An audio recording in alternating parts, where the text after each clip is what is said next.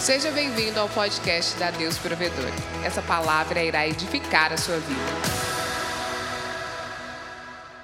Quantos reis e rainhas nós temos aqui nessa noite? Uou, amém. Queridos, existem dois dias muito importantes na sua vida: o dia em que você vem ao mundo e o dia que você descobre por que você está aqui. Amém? Então nós cremos que o Senhor tem nos, tem nos liberado para nós sabermos o porquê nós estamos aqui, para que nós possamos entender o chamado dele para as nossas vidas. Eu sou grato a Deus, hoje nós, nós vimos o, o poder de Deus de forma poderosa quando, quando a igreja se une. E nós temos que exercitar, exercitar cada vez mais o reino de Deus, o poder de Deus em nossas vidas e em nossos corações. Amém? Hoje é, é, é, é, eu quero compartilhar sobre essa questão de transformar cidades. Quando Deus coloca um sonho no seu coração, quando Deus coloca uma visão no seu coração, se é uma visão grande, significa que Deus ele está te dando a oportunidade de trabalhar junto com Ele para que aquilo se cumpra. E, e, e quando Ele te dá essa oportunidade, os recursos começam a ser é, levantados para que você seja um agente de transformação. Amém? Quantos aqui tem promessas na sua vida que você está assim longe de cumprir essas promessas? Eu tenho. Nossa, gente. Quantos aqui não tem essas promessas e já preparou para morrer? Sabe por quê? Porque são as promessas de Deus que nos mantêm vivos. O dia em que Deus parar de profetizar para a sua vida, arrume a sua casa. São as promessas do Senhor que nos mantêm vivos. Então, vou fazer mais uma vez a pergunta: quanto aqui tem palavras proféticas, tem promessas que não se cumpriram ainda e só Deus sabe quando vão se cumprir? Uau, tem uma galera aqui que quer viver mais um pouco, é ou não é? Eu tenho, eu tenho muito, muita coisa na minha vida. E quando Deus nos promete, Ele promete algo tão fora da nossa realidade que nós falamos assim: quando é que isso vai se cumprir? Parece que está tudo tão longe de se realizar. Por quê? Porque Deus quer criar em você uma visão. Diga comigo, visão. Deus quer criar em você uma imagem no qual você começa a se ver dentro daquela imagem. A visão é uma imagem espiritual ou mental que Deus coloca em nós para que nós possamos ser guiados. A palavra profética é um norte que Deus nos dá para que nós possamos simplesmente ser guiados para uma, um novo local. Está comigo ou não? A palavra de Deus fala em, em, Provérbios 29, 18: diz o seguinte: sem uma visão profética, as pessoas se livram de toda restrição, ou seja, elas perecem. Mas aquele que mantém a Torá ou a lei é feliz. Aquele que mantém os limites é feliz. Quando nós perdemos a visão de algo, nós não sabemos para onde nós estamos caminhando. A partir do momento em que duas pessoas que formaram uma família perdem a visão da família, qualquer coisa serve. A partir do momento em que eu perco a minha visão com relação a onde Deus quer me levar, eu perco essa imagem do que Deus quer me trazer, eu começo a andar em círculos. Sem visão, sem o norte, nós simplesmente andamos perdidos. Então, toda vez que Deus fala conosco, eu quero que você entenda o seguinte: quando eu falo em promessas, não está simplesmente relacionado em Deus converter o seu marido, não está relacionado em Deus converter a sua esposa, ou Deus te dar um carro novo, não tem nada a ver com isso. Quando eu falo em promessas, é quando Deus trouxe você ao mundo, Ele te deu uma missão, uma visão de quem você realmente é, e essa visão entre quem você é hoje e aquilo que você vai ser daqui a alguns anos, vai ter um processo. Eu estou falando dessa visão, eu estou falando dessa promessa. Vocês estão entendendo o que eu estou dizendo ou não? Então Deus começa a criar uma imagem com relação ao seu futuro. Ele começa a trabalhar nessa imagem, a nível pessoal, a nível familiar, a nível de igreja, a nível de cidade. Sem essa imagem, sem essa visão, o que, que vai acontecer? A sua fé não é grande. Sem essa visão, você não consegue focar a sua energia, tempo e recursos. Quando você tem uma visão, você tem a oportunidade de aceitar ou de negar certas coisas.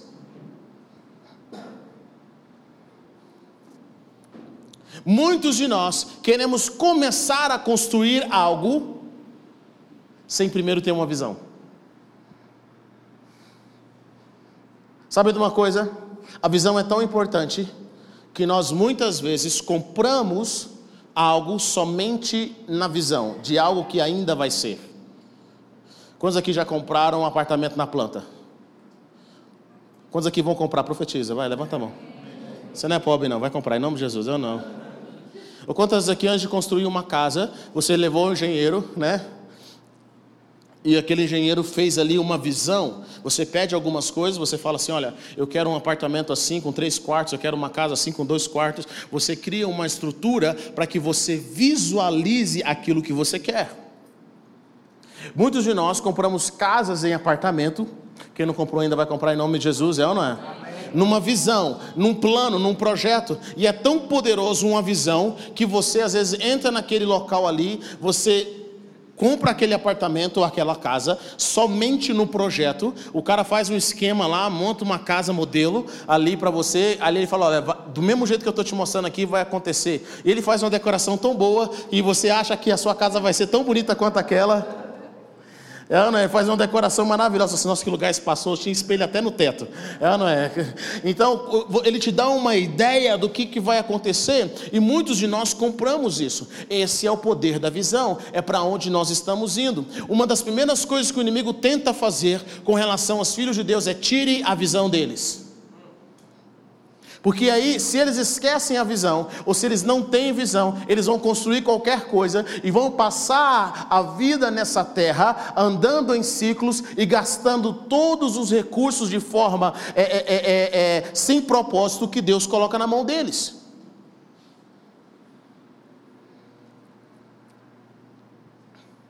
Deus nunca vai pedir para você fazer algo sem que Ele comece a revelar, ainda que progressivamente, algo para você sem que Ele te dê uma visão, sem que Ele te dê uma imagem. Qual é a sua visão para a sua família? Como é que você vê a sua família daqui a alguns anos? Como é que você vê os seus negócios daqui a alguns anos? Como é que você vê a sua vida espiritual daqui a alguns anos? Como é que você vê as pessoas ao seu redor daqui a alguns anos? Qual é a sua visão? Qual é a visão que Deus tem para essa igreja? Qual é a sua visão de cidade?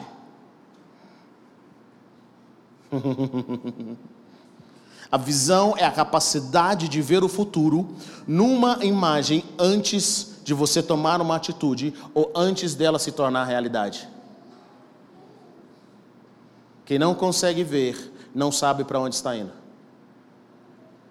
Então, quando Deus começa a trazer palavras proféticas, Ele começa a pintar um quadro, Ele começa a pintar imagens na sua vida, para que você saiba que quando você chegar lá, foi Ele que te colocou lá, é um processo. Mas para isso nós temos que crer, e nós temos que aprender, ou o que eu vou dizer agora, a entrar na visão de Deus e começar a viver a partir dela. Olha a cena. Deus chama Abraão e fala assim: Abraão, sai da sua terra e da sua parentela e vá para a terra que eu te darei a visão, que eu te mostrarei. Abraão sai daquela terra, ele sai da parentela e ele vai para um lugar que ele ainda não tinha uma visão clara. Porque eu quero dizer uma coisa para você, nem sempre Deus, nem sempre Deus vai dar, nem todo mundo tem uma visão clara de como vai ser o seu futuro. Deus te dá algumas pinceladas de como vai ser a sua imagem. E no decorrer dos dias, Deus vai começar a te mostrar o como Ele quer. Ele vai trazer detalhes. Está comigo ou não?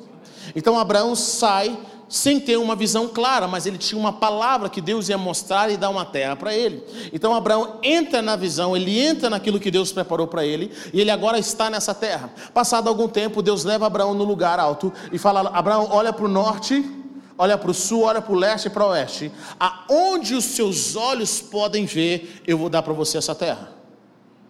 Abraão já estava na visão. Sabe, muitos de nós, nós pensamos assim, Heber, eu não posso sonhar. Eu não posso ter uma palavra profética de Deus para Deus se cumprir na minha vida. Sabe por quê? Porque meu casamento vai mal, as minhas finanças vão mal, eu não tenho capacidade, eu não tenho isso, eu não tenho aquilo, eu não posso isso, eu sou incapaz. Deixa eu falar uma coisa para você. É por isso que você não vai sair de onde você está, porque a visão é dada por Deus para te tirar da circunstância onde você está.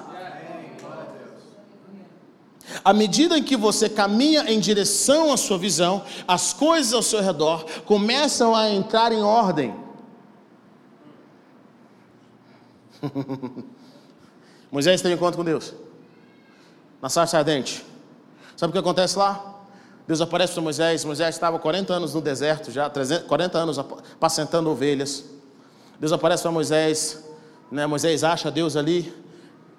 E Deus fala: Moisés, tira a sandália dos seus pés, que o lugar que você pisa é santo. Beleza. Moisés fala assim: ó, Deus fala para Moisés: Moisés, eu vou, vou libertar o seu povo do Egito, depois de 400 anos de escravidão. Eu vou, eu vou matar os filhos de Faraó, porque Israel é meu primogênito. Eu vou usar com grande poder. Não vai ser numa, numa canetada, não.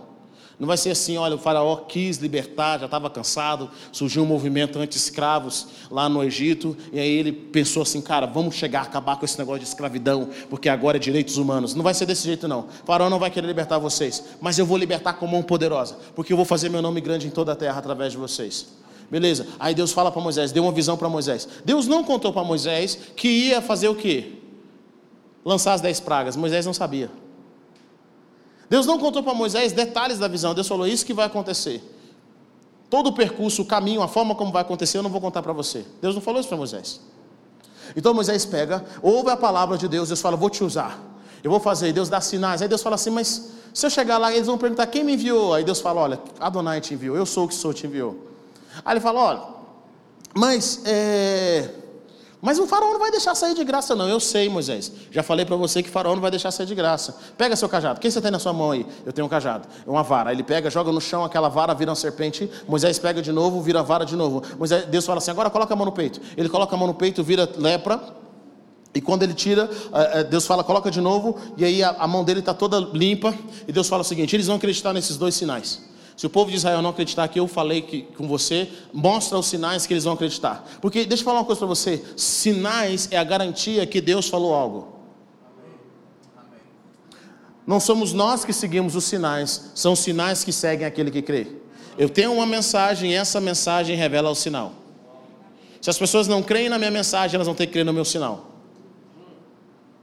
Está comigo não? Então Deus fala com Moisés, aí Moisés, beleza, mas Deus, eu tenho a língua pesada. Moisés começa o processo de desculpas, do chamado de Deus. Deus fala: Não fui eu que criei a boca? Aí Deus conversa com Moisés e Moisés fala assim: Mas manda da pessoa. Aí Deus fala: Cara, você não sabe falar? Não tem problema não. Eu vou chamar o seu irmão Arão. Seu irmão Arão vai cuidar disso. Você fala com ele, ele fala com o faraó. Ele tem uma, ele tem uma, ele tem uma boa dicção, ele vai falar certinho. Moisés começa a criar desculpas para não cumprir aquilo que Deus queria que ele cumprisse. Mas olha o segredo.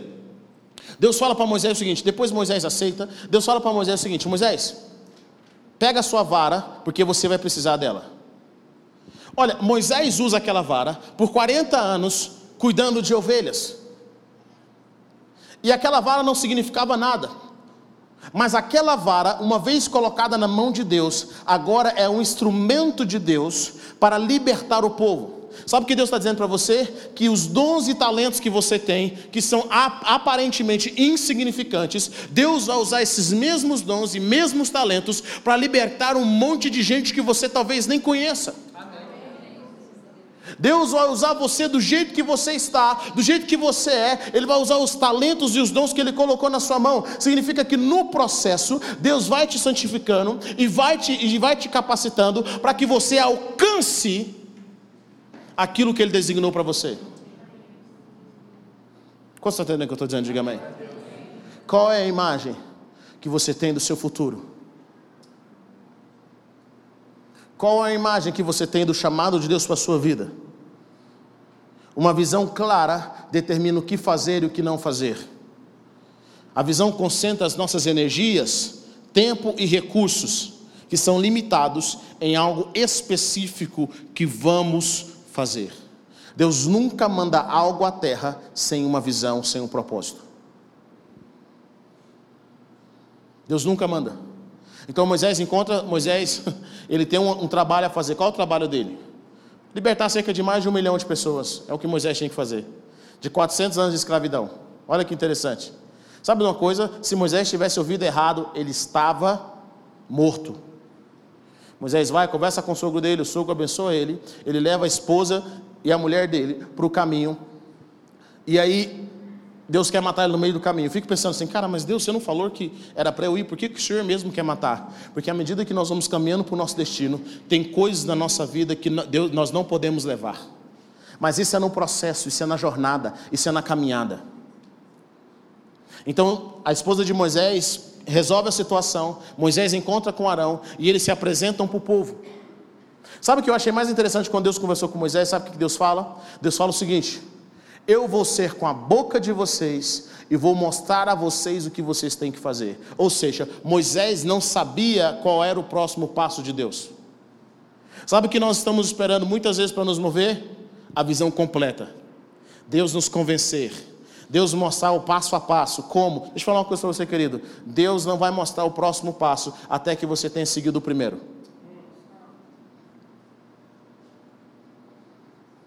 Por isso que Jesus fala: Não esquenta com o que vocês vão falar, porque eu vou estar lá e na hora vai ser dado. Muitas vezes, grandes líderes que mudaram a humanidade, principalmente homens e mulheres de Deus, eles não sabiam até o último segundo o que eles iam fazer. O livro de história conta: esse cara sabia, ele estudou, ele fez uma, um curso. Moisés não tinha esse curso. É interessante isso que quando o povo de Israel está saindo do Egito, e eles estão em frente ao Mar Vermelho, eles estão em frente ao Mar Vermelho, sabe o que acontece? Moisés não sabia o que ia fazer. E Moisés vai orar a Deus. Os egípcios atrás, o povo de Israel falando: Moisés, ei, faltou túmulo lá no Egito para você matar a gente? Para enterrar a gente lá? Sabe o que acontece? Moisés não sabia o que fazer, ele clama ao Senhor e Deus fala com ele assim: O que você está clamando a mim? Manda o povo marchar. Estenda suas mãos, estenda a vara para o mar. Olha que interessante. Moisés estende a vara para o mar e o mar começa a se abrir. O que nós não percebemos é que a Bíblia diz que durante toda a noite soprou um vento e começou a partir o mar em dois começou a construir muros, significa o quê? Que o mar não se abre da noite simplesmente em, em segundos. Não é, uh, o mar se abriu. Teve um processo. E entre Moisés, entre o povo de Israel e o mar, atrás deles, tinha quem? Os egípcios querendo pegar o povo de Israel. Eu fico pensando comigo, cara, por que, que Deus permite os egípcios virem atrás do povo de Israel? O povo de, imagine a situação. Israel saindo do Egito, os egípcios querendo matar o povo de Israel atrás e o mar na frente. Eu fiquei pensando comigo, sabe por que Deus permite os egípcios atrás do povo de Israel? Porque se eles não tivessem as lutas e as tribulações atrás deles, com certeza eles não iam atravessar aquele mar. Às vezes, querido, na nossa vida, Deus permite certas situações na nossa vida, porque se você não for em direção ao milagre, o seu inimigo está atrás de você.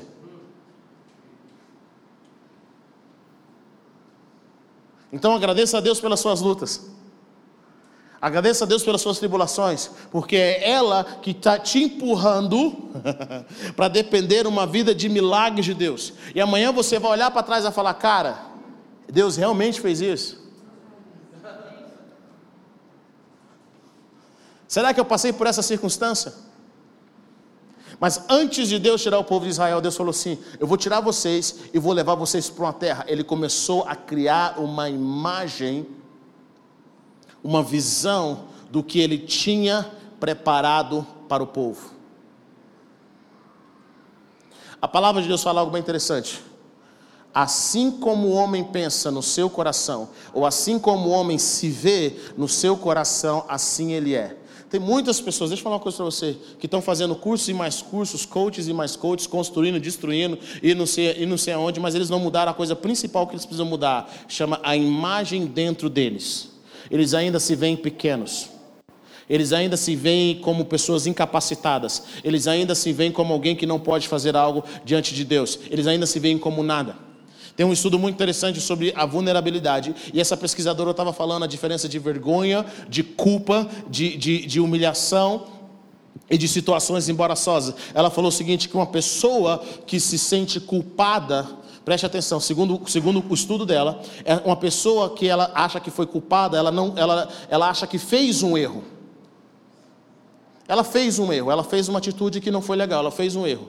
Agora, uma pessoa envergonhada, ela é o erro.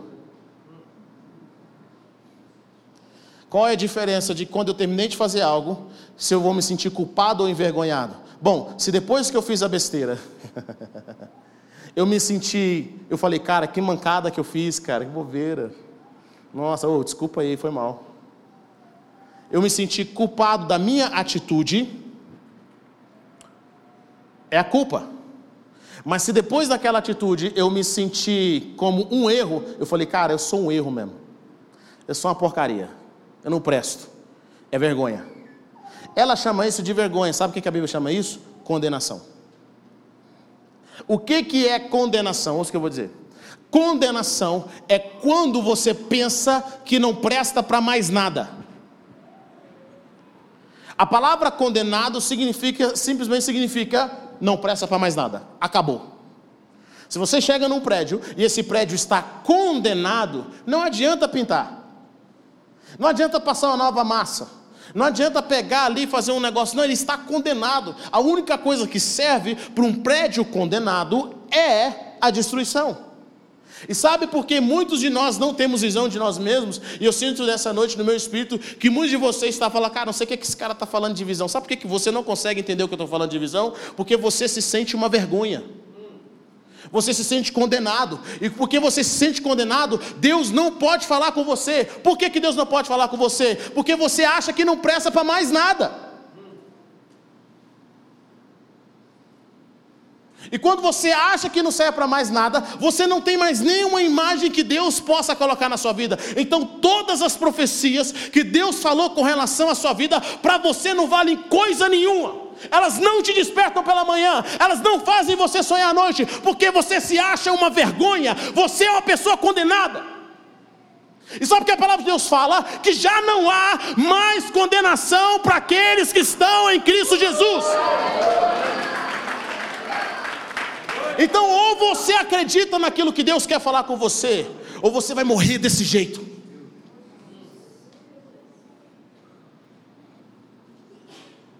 O envergonhado, o condenado, ele é um erro.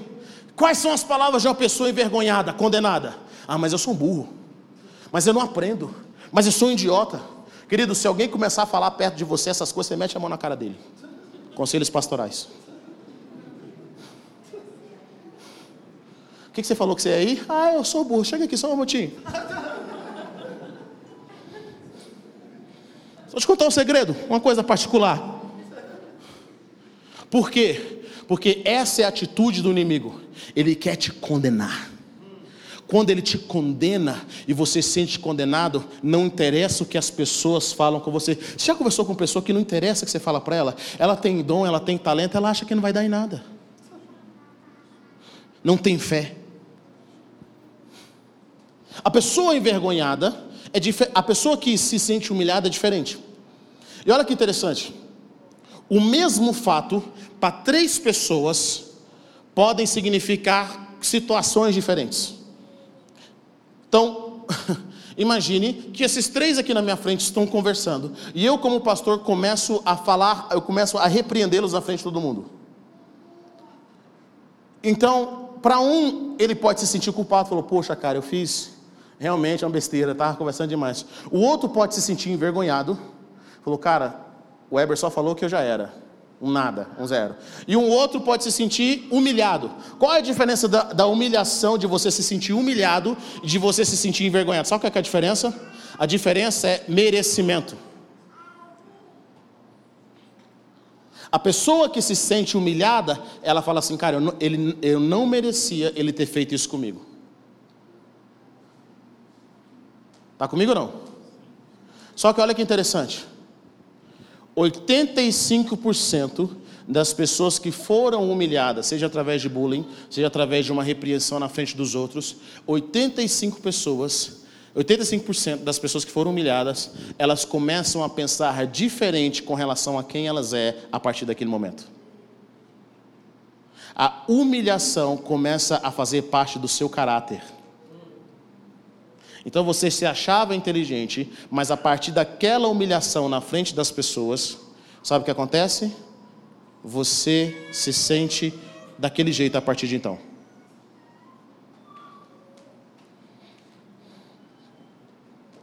Deixa eu falar uma coisa para você.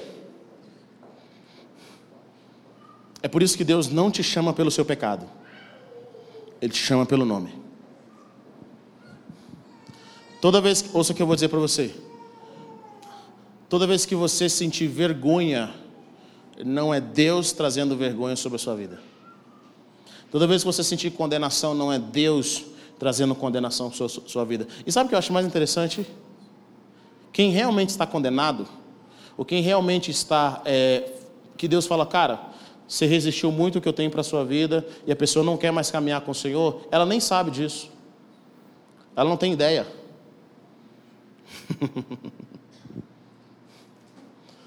sabe a forma como Deus, quando Deus queria destruir alguém no Antigo Testamento, sabe o que Deus fazia? Endurecia o coração. A pessoa peca, peca, peca, peca, peca, ninguém fala com ela, nada acontece com ela, nada, e o pior, ela é aquela pessoa que se safa de tudo. Ela acha que nada vai acontecer com ela, ela é orgulhosa. O coração dela não tem arrependimento. Então, arrependimento não é vergonha. Arrependimento não é condenação. Não é esse sentimento de imprestável. Arrependimento é as minhas atitudes estão erradas e eu não sou o que as minhas atitudes estão falando que eu sou. Eu começo a me mover com Deus naquilo que Ele diz que eu sou. É por isso que é interessante isso. O arrependimento, é interessante João Batista falando sobre arrependimento. Chegam os cobradores de impostos para João Batista e pergunta: Como que eu faço para ser salvo? O que, que João Batista responde para eles? Responde: Não cobre mais do que deveria cobrar. Sim ou não? Olha que interessante. E aí chegam os soldados romanos e perguntam como que a gente pode ser, ser salvo. Como que a gente pode fazer para ser salvo? Sabe o que João Batista fala? Dá uma, uma resposta diferente. Ele fala: se contente com o seu salário. Por que, que não é o mesmo arrependimento para os dois? Porque muitos de nós têm áreas da nossa vida que nós não precisamos arrepender. Nós não precisamos de mudança de atitude. Então, às vezes, o arrependimento para o A não é o arrependimento para o B. É uma mudança de atitude. Está comigo ou não? Então tem pessoas que às vezes conversam comigo e elas se julgam muito santas. elas se julgam super santas. Porque elas não cometem o que os outros estão cometendo. O pecado dela é diferente. Se, se Deus conversasse com ela, ele ia pedir para ele se arrepender de uma outra coisa que a outra pessoa não ia precisar se arrepender. Então Deus quer trabalhar isso nas nossas vidas. A vergonha é eu sou, eu sou, não tem como, eu sou condenado. A culpa é eu, eu, foi um ato que eu fiz, foi uma besteira. Qual que é o resultado das duas coisas? Quando você se sente culpado, você simplesmente muda a atitude. Quando você se sente vergonhado, você carrega essa vergonha e você acha que é a atitude pelo resto da sua vida. Então a vergonha não vai gerar arrependimento, ela vai gerar remorso. Que é diferente do que Pedro sentiu com relação a Judas. Judas não gerou arrependimento, ele teve remorso. Vocês estão comigo ou não? Então, a primeira coisa que Deus quer trabalhar na nossa vida é a imagem de nós mesmos e das pessoas ao nosso redor. É a primeira coisa que Deus quer trabalhar em nós. Ele quer trabalhar essa imagem, ele quer trabalhar essa visão, para que ele possa falar conosco, para que ele possa ministrar na nossa vida. Ele fala, cara, eu te chamei de filho, começa a acreditar. E muitas vezes, nós precisamos aprender a entrar na visão e ficar naquele lugar até que aquela visão se torne a nossa realidade. Não é simplesmente ver algo e ficar observando que um dia vai acontecer, não, cara, eu pela fé. pela fé eu entro na visão. Pela fé, eu sou o homem que Deus disse que eu sou. Eu começo a declarar quem eu sou de, em Cristo. Pela fé, eu começo a declarar a palavra de Deus. Pela fé, eu começo a tratar as pessoas da forma como Deus quer que eu trate. Pela fé, eu começo a ser aceito. Pela fé, eu recebo. Se você tem problema de rejeição, querido, tive pela fé, eu rejeito o espírito de rejeição. Sabe de uma coisa? Eu, eu, eu senti algo. Muitas pessoas, quando vão orar, eles não oram da vitória, eles oram para a vitória. E é muito diferente as duas coisas. Porque quando você ora da vitória, para a vitória, você ora como se Deus estivesse longe, e o seu sentimento, que parece ser de humilhação ou quebrantamento diante de Deus, nada mais é do que um sentimento de vergonha, e aquilo não gera fé. É por isso que muitas vezes na minha vida eu fui orar e saí pior do que eu entrei. Até o momento em que eu aprendi que a oração e o relacionamento com Deus é eu estar na posição que Deus diz que eu estou para falar com Ele. Não tem mais vergonha, não tem mais condenação, eu estou na posição correta para falar com Deus. Está comigo ou não? Eu estou na visão dEle.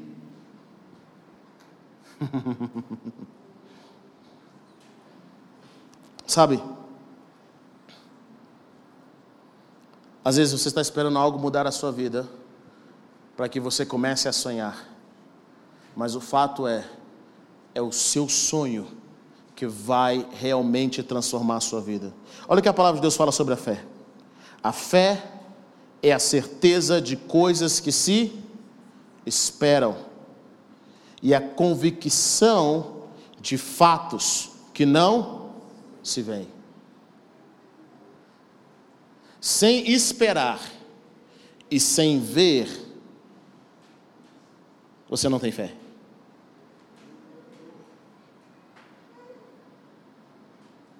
Você tem que ter a certeza daquilo que você vê. E às vezes, querido, nós queremos gastar tempo construindo. Muitos de nós, ouça que eu vou dizer uma coisa para você. Muitos de nós estamos achando que a nossa vida está parada, que você anda em círculos, e você não quer sentar e entrar na visão que Deus tem para você.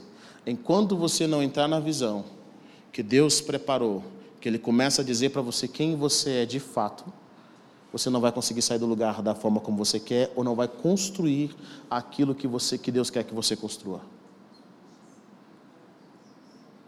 Você tem que aprender a entrar na visão, no projeto. E às vezes o que Deus quer mudar, deixa eu falar uma coisa para você: Deus não quer mudar a sua circunstância. Deus quer mudar a forma como você se vê e como você vê as coisas ao seu redor. Amém. E sabe como nós sabemos que a nossa mente foi transformada? Em momentos difíceis. Eu confio em Deus, eu confio no Senhor que Deus vai fazer, Deus vai realizar, aleluia, até que. o Senhor é meu provedor, Ele vai prover, até que. Aí lá naquele momento, Deus te faz o teste, se você realmente crê e se você se imagina diferente. Foi comprovado que o nosso coração, ele fala antes da gente. Sabia disso? Você já observou que pessoas que se sentem rejeitadas, elas vão em qualquer lugar, alguma coisa sempre acontece para que ela seja rejeitada? Pessoas que têm um espírito de confusão. A gente fala espírito de confusão, é ou não é? Onde que ela vai? Tem 30 mil pessoas. Tem que dar uma coisa errada com ela. Vai no acampamento, todos os banheiros estão ok. O banheiro dela tem que dar errado. Tem que ter uma coisa ruim na comida. Tem que a roupa que comprou deu errado. Sabe o que é isso? É o coração dessa pessoa chamando por confusão. É a pessoa, deixa eu falar uma coisa para você. que fala, eu não sei o que acontece, mas eu só atraio gente ruim para namorar.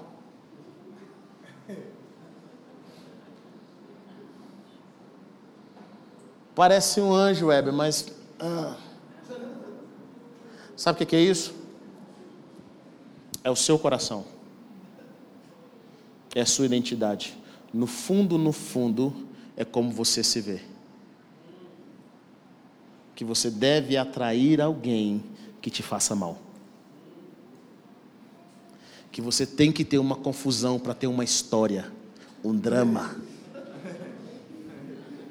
Estou falando sério. Tem que ser uma coisa que te faça mal, para você justificar quem você é.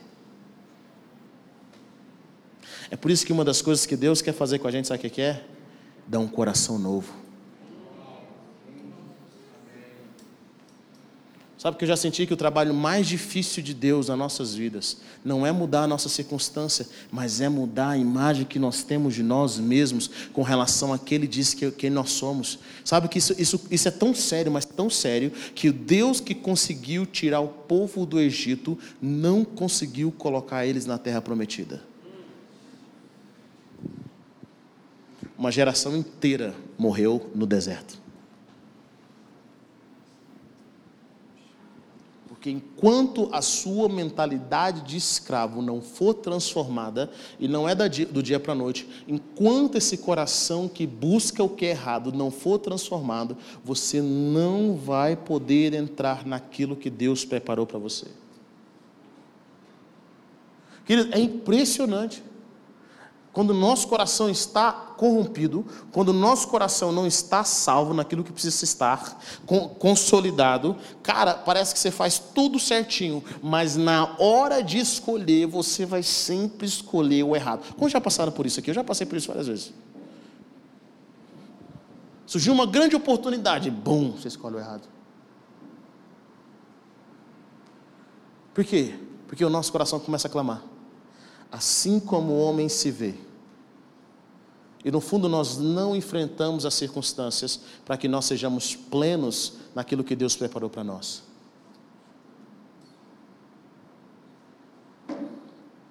Sabe, meu irmão? Nós temos que permitir Deus mudar o nosso coração. Nós temos que permitir tirar de nós a imagem que nós construímos, no fundo, no fundo. Às vezes nós não negamos, às vezes nós simplesmente negamos isso. Nós colocamos culpa no diabo, colocamos culpa no vizinho, colocamos culpa no, no amigo, colocamos culpa na circunstância, nós colocamos culpa em muitas pessoas, mas o fato é, quando é que nós vamos permitir Deus mudar a imagem de nós mesmos? Deixa eu falar uma coisa para você.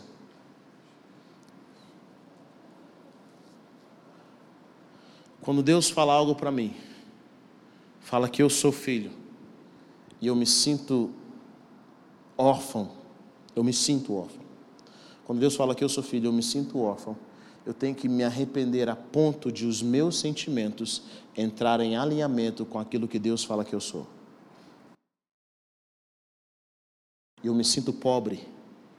Eu tenho que mudar os meus sentimentos a ponto e arrependimento a ponto de entrar em alinhamento com aquilo que Deus fala que eu sou. E eu sinto que Deus está falando aqui nessa noite. Quando Deus fala que eu sou homem e eu me sinto mulher, eu tenho que entrar em alinhamento com aquilo que Deus fala que eu sou. Isso é arrependimento. Arrependimento não é simplesmente eu cometi um grande pecado e agora eu tenho que mudar de atitude. Não, não, não, não. Arrependimento é eu decido entrar na imagem de Deus, porque Ele sabe e foi Ele que me criou, Ele sabe exatamente quem eu sou. E eu vou entrar em arrependimento, seja chorando, seja jejuando, eu vou entrar em alinhamento até que eu sinta exatamente o que Deus disse que eu, que eu sou. Muitos de vocês saíram do Egito, mas ainda se sentem escravos. Muitos de nós saímos de relacionamentos que foram prejudiciais para as nossas vidas, mas ainda nos sentimos grudados nesses relacionamentos. Sabe o que Deus está falando? Arrepende-se.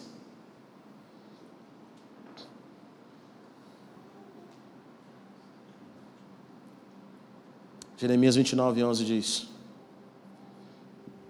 Porque eu sei que pensamentos tenho sobre vós, diz o Senhor. Pensamentos de paz e não de mal, para vos dar o fim que vocês desejam. Sabe de uma coisa? O Filho de Deus, Jesus, o Rei dos Reis e o Senhor dos Senhores, quando viu que nós estávamos vendo a nós mesmos como animais irracionais, ele sai do céu e diz: Eu sei quem você é. Eu vim trazer a vocês uma nova imagem. E o pecado não terá mais domínio sobre vocês. Eu sei quem você é. Jesus fala para os discípulos: vocês já não são mais cidadão do mundo, vocês já não são mais cidadãos desse mundo, vocês são cidadãos do céu. Sabe o que significa isso? Quando Jesus fala isso, Pedro ainda iria o negar. Tinha tantas coisas na vida de Pedro que precisavam ser mudadas. Mas sabe de uma coisa? Não se muda uma árvore pelos frutos, se muda uma árvore pela raiz. Deus não quer mudar seus frutos diretamente. Ele quer mudar sua raiz. Ele quer mudar a sua raiz. E ele fala: Vocês não são mais do mundo, como eu não sou do mundo. E sabe o que significa isso? Que a sua provisão não vai vir do mundo. Não interessa o que aconteça no mundo. Que a sua sabedoria não vai vir do mundo. Que o que você necessita não vai vir do mundo. Ela vai vir de Deus. Sabe qual a diferença de quando vem de Deus e quando vem do mundo? O mundo pode não dar, dar suprimento para você em momentos que você precisa, mas os céus está sempre lá.